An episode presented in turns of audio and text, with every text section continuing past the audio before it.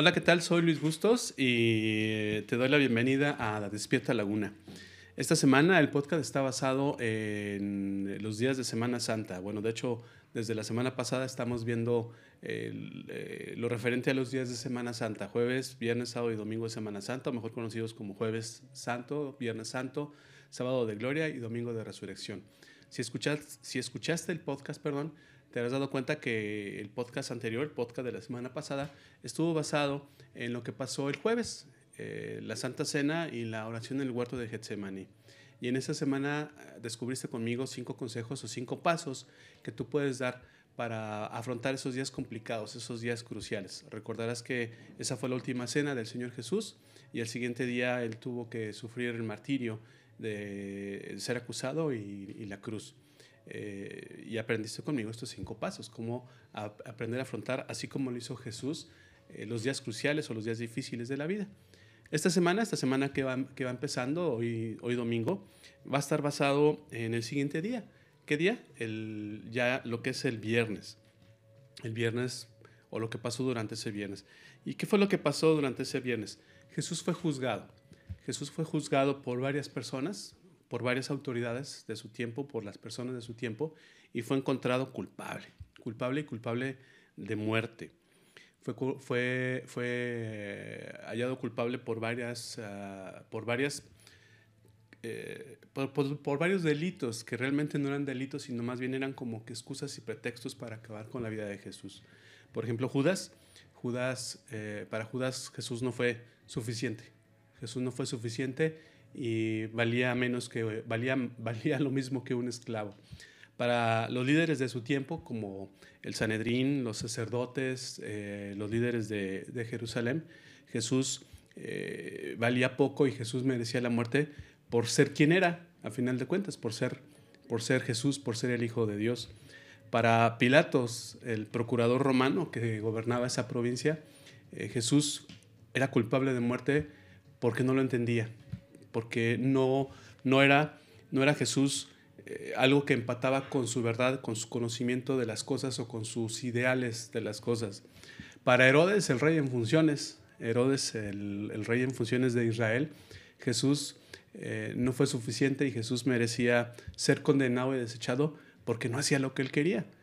Si, conoces el relato bíblico, sabrás que Jesús fue delante de Herodes y Herodes le pedía que hiciera milagros o que le enseñara alguna cosa. Jesús no hizo nada delante de él. Y por esa situación Herodes lo despreció, lo despreció y se burló, se burló de él. Y finalmente, algo que es muy doloroso y algo que es así como que impactante, Jesús mismo para Dios fue juzgado y fue hallado culpable. Y fue hallado culpable en la cruz. El Señor Jesús en la cruz dijo, Señor, ¿por qué me has abandonado? Señor, ¿por qué no estás a mi lado? Dios mismo le dio la espalda a Jesús, pero no porque Jesús haya hecho algo malo, sino porque cargó con tus pecados y con mis pecados.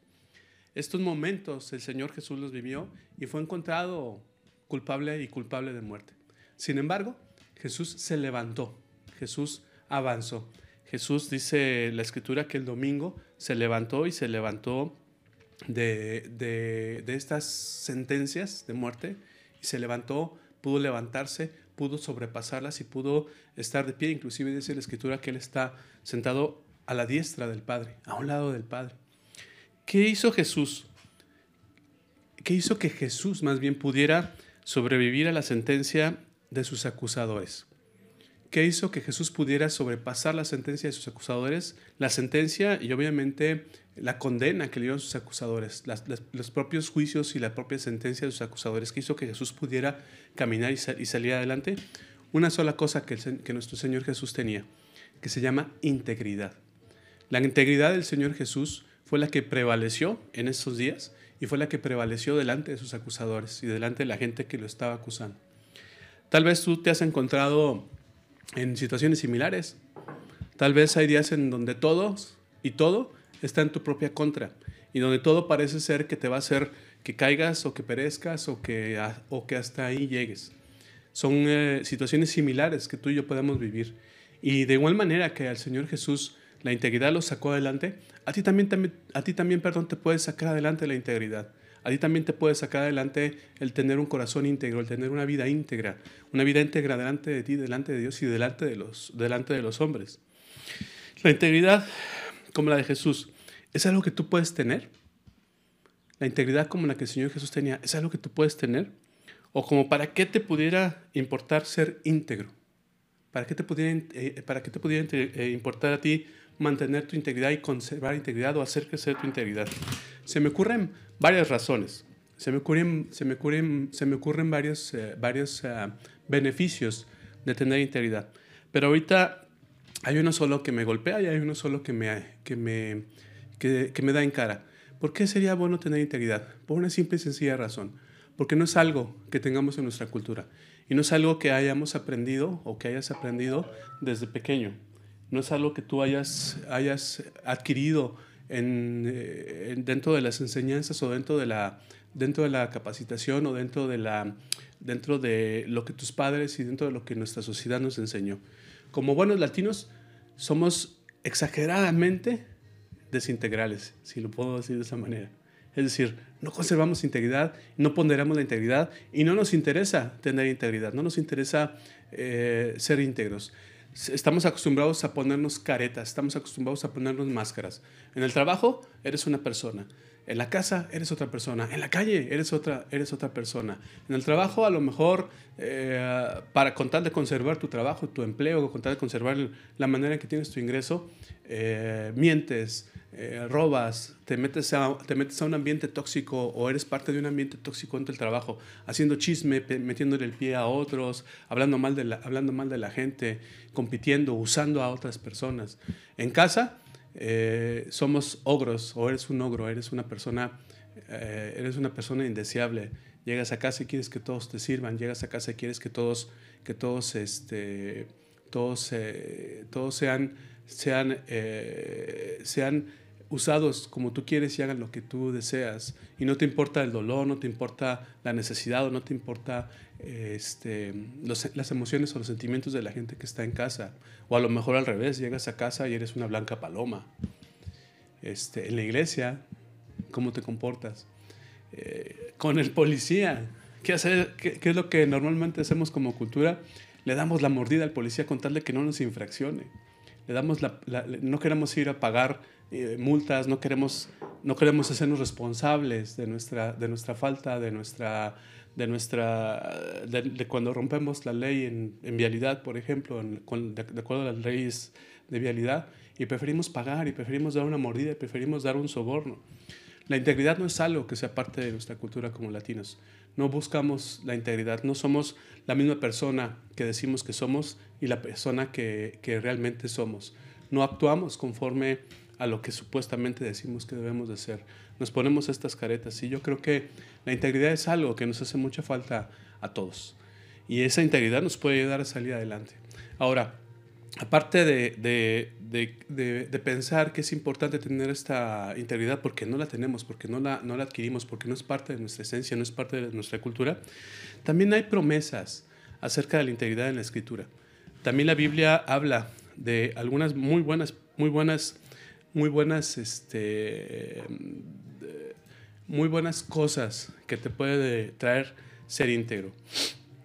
El Salmo 11, en sus últimos versos, dice lo siguiente, déjame te lo muestro.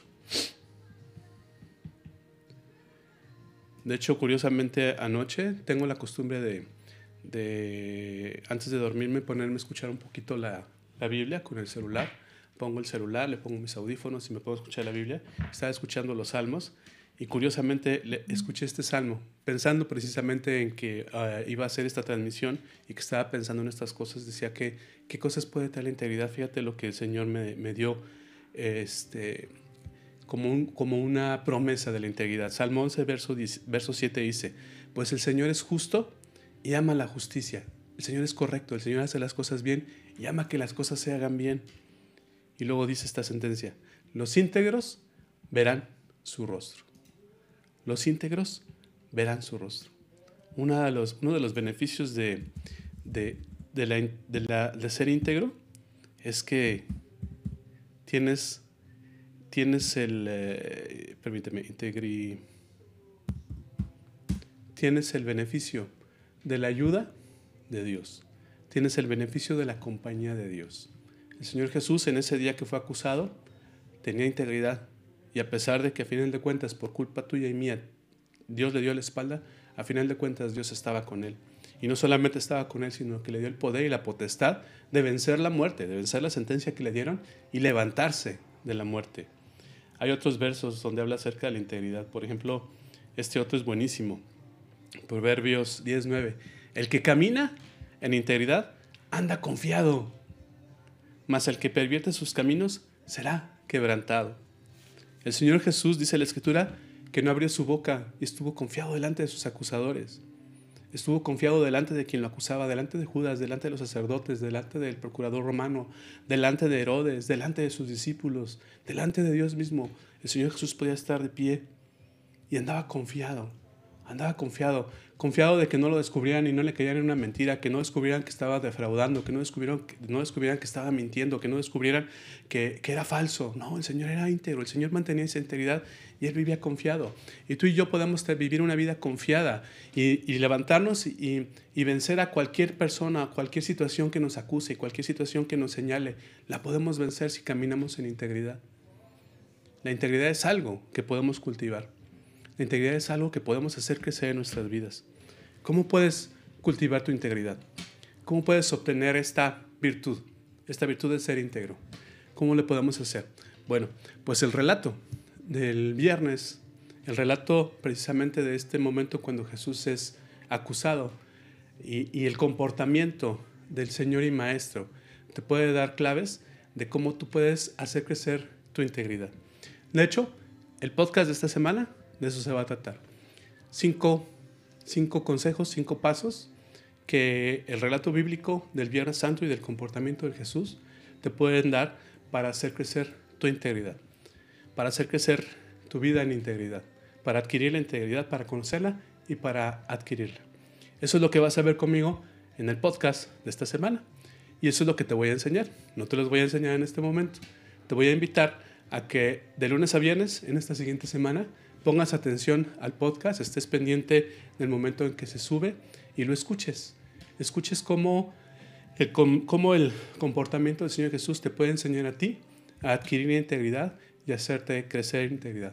Así es que te invito a que a partir del día de mañana, mañana lunes, le des clic en la página en Facebook o me busques también en Spotify como Despierta Laguna, en Spotify también como Despierta Laguna, y aprendas estos cinco pasos que tú puedes dar para crecer en tu integridad. Cinco cosas que hacía el Señor Jesús y que tú puedes hacer para crecer en integridad. Gracias por escucharme y nos estamos viendo, si Dios lo permite, el próximo domingo y nos estamos escuchando a partir de mañana. Bye.